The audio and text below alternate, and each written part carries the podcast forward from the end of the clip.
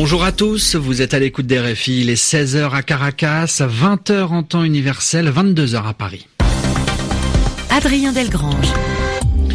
Et bienvenue dans ce journal. Je suis accompagné de Zéphirin Quadio pour vous présenter ce journal en français facile. Bonsoir Zéphirin. Bonsoir Adrien, bonsoir à tous. Au sommaire de cette édition du 31 mars. Eh bien, le nouveau secrétaire d'État américain Rex Tillerson était à Bruxelles aujourd'hui pour sa toute première réunion de l'OTAN.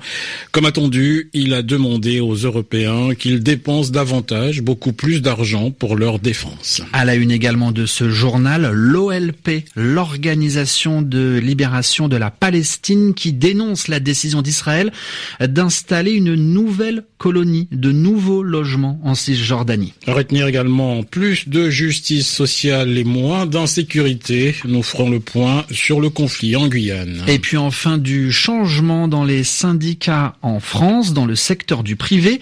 La CGT est au deuxième rang des organisations syndicales. Première, la CFDT. Le journal. Le journal. En français facile. Et Donald Trump l'avait répété pendant sa campagne aux 27 autres pays de l'OTAN. L'Europe doit mettre davantage la main à la poche, c'est-à-dire payer plus pour sa défense. Ce message, Zéphirin Rex Tillerson est venu le redire aujourd'hui dans la capitale belge.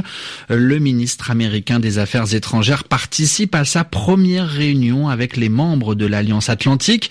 Alors après les propos pendant la campagne électorale de Donald Trump qui avait qualifié l'Alliance Atlantique d'obsolète, c'est-à-dire un petit peu trop vieille, eh bien les alliés européens avaient besoin d'être rassurés sur les intentions des États-Unis. Correspondance à Bruxelles, Pierre Benazet. Rex Tillerson a martelé ce message, il faut un partage équitable du fardeau. C'est une vieille exigence des États-Unis. Depuis 2014, un objectif a été fixé pour que chaque pays dépense pour sa défense l'équivalent de 2% de son produit intérieur brut. Ceci doit devenir la norme d'ici 2024, mais ce n'est pour l'instant qu'une incitation. Outre les États-Unis, seuls quatre pays, dont le Royaume-Uni, atteignent cet objectif. Rex Tillerson a sous-entendu que le soutien américain pourrait bien être conditionné au respect de cette norme. Le ministre allemand des Affaires étrangères, Sigmar Gabriel, a immédiatement réagi pour dire que cet objectif est pour l'instant irréaliste en Allemagne. Mais d'autres pays pourraient répondre favorablement, en particulier les pays d'Europe centrale et orientale, face à une menace russe pour eux très tangible. Polonais et Estoniens ont déjà largement augmenté leurs dépenses militaires et atteint l'objectif budgétaire fixé par l'OTAN. Pierre Benazet, Bruxelles. RFI. Des Vénézuéliens ont bloqué ce matin le centre-ville de Caracas, la capitale. Ils protestent contre le gouvernement socialiste de Nicolas Maduro depuis ce changement de pouvoir hier. Autrement dit, la Cour suprême du Venezuela assume désormais les pouvoirs de l'Assemblée nationale. Eh bien, les opposants au président vénézuélien l'accusent de se comporter en dictateur et d'avoir commis un coup d'État. Plusieurs réactions, Adrien, à présent, après l'annonce hier du gouvernement israélien de construire de nouveaux logements pour les juifs sur le territoire palestinien. Avec la réaction tout d'abord du secrétaire général de l'ONU, Antonio Guterres, qui se dit déçu et alarmé par cette décision, et d'ajouter « Je condamne toutes les actions qui, comme celle-ci, menacent la paix entre les deux États ». Autre point de vue, celui de Javier Aboueid, il est porte-parole de l'OLP, organisation de libération de la Palestine, et il n'est pas étonné de cette annonce du gouvernement israélien. Benjamin Netanyahu n'a jamais dit qu'il allait freiner la colonisation. Il a un agenda politique d'expansion de cette colonisation dans les territoires palestiniens occupés et il ne le ferait pas sans être sûr que cette culture d'impunité se poursuive. Lorsque les États-Unis disent que certaines colonies sont convenables et d'autres non, c'est un message d'impunité. Lorsque le secrétaire général de l'ONU censure un rapport décrivant les violations du droit international par les Israéliens, c'est aussi un message d'impunité. Cela va faire 50 ans que l'occupation israélienne dure et cela fait 50 ans que la communauté internationale fait des déclarations mais ne prend pas de mesures concrètes pour mettre fin à cette occupation et c'est pour cela que Benjamin Netanyahou va poursuivre sa politique de colonisation et d'apartheid en Palestine. Javier Aboueid, porte-parole de l'Organisation de libération de la Palestine. Le journal en français facile. À l'écoute des RFI en direct de Paris, 22h05.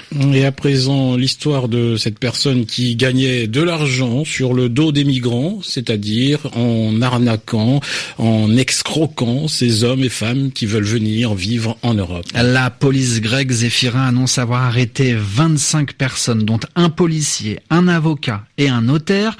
Ils sont tous accusés d'avoir fourni illégalement des centaines de permis de séjour à ces migrants. Alors le réseau faisait payer le précieux sésame, ces papiers, 6 à 7 000 euros par personne. Eh bien, les malfaiteurs sont en prison en attendant leur procès. Et puis, les excuses présentées hier par la ministre des Outre-mer, Erika Barretz, au peuple guyanais ont permis de calmer un peu la situation de crise. Alors, les Guyanais maintiennent tout de même la pression sur le gouvernement français. Les barrages restent en place et puis euh, de nombreux magasins sont toujours fermés. La crise sociale dure maintenant depuis euh, plus de deux semaines. Alors pour s'informer, eh bien les Guyanais partagent beaucoup de vidéos sur Internet, comme a pu le constater sur place Pierre Olivier. Chaque rencontre entre les ministres et les collectifs est racontée ici en direct comme un match de football. Est venu euh, face à la population guyanaise euh, présenter des excuses. Les Guyanais vibrent au fil des discussions, les yeux rivés sur leurs écrans, l'oreille vissée à la radio. Certains entre eux-mêmes dans des restaurants pour suivre l'évolution des négociations. Euh, bah, les gens voyant qu'on avait mis le direct sur la télé, ils rentraient. Bah, le restaurant était plein de gens, pas qui venaient manger, non, qui venaient partager leur point de vue, écouter les infos parce qu'ils n'avaient pas accès euh, au Facebook Live. C'est ce qu'on vit, c'est ce que les Guyanais vivent aujourd'hui. Sur les barrages routiers partout dans le département, des postes de télévision ont été installés pour regarder les médias locaux. Ils ont fait vraiment un job formidable. Ils étaient là-bas à la préfecture, ils nous ont transmis ça le mieux qu'ils pouvaient. Ils ont essayé d'interroger un maximum de gens. Ah, c'était très pro, c'était bien, bravo. Avec les médias, vous aviez l'impression d'être un peu dans la salle. Absolument. On y était, on est resté des heures, des heures avec eux là, un peu partout. Euh. Cette soif de transparence sur les discussions et cette envie de ne pas en perdre une miette, le collectif des 500 frères les ont bien entendus. Ils ont d'ailleurs obtenu que les journalistes puissent assister à une partie des discussions initialement prévues à huis clos. Pierre-Olivier Cayenne, RFI. Et puis sachez que les compagnies aériennes Air France et Air Caraïbes n'assureront pas leur vol entre Paris et Cayenne samedi et dimanche et ce en raison du conflit social en Guyane. Et puis l'Écosse veut quitter le Royaume-Uni. Deux jours après le lancement du Brexit, la première ministre écossaise a demandé officiellement aujourd'hui l'autorisation de pouvoir organiser un référendum d'indépendance. Pour la chef du gouvernement, le peuple écossais doit avoir le droit de choisir son propre avenir. Londres a simplement répondu en disant que ce n'était pas le bon moment. Au nord-ouest du Pakistan, un attentat à la bombe revendiqué euh, par les talibans a fait au moins 22 morts et 57 blessés.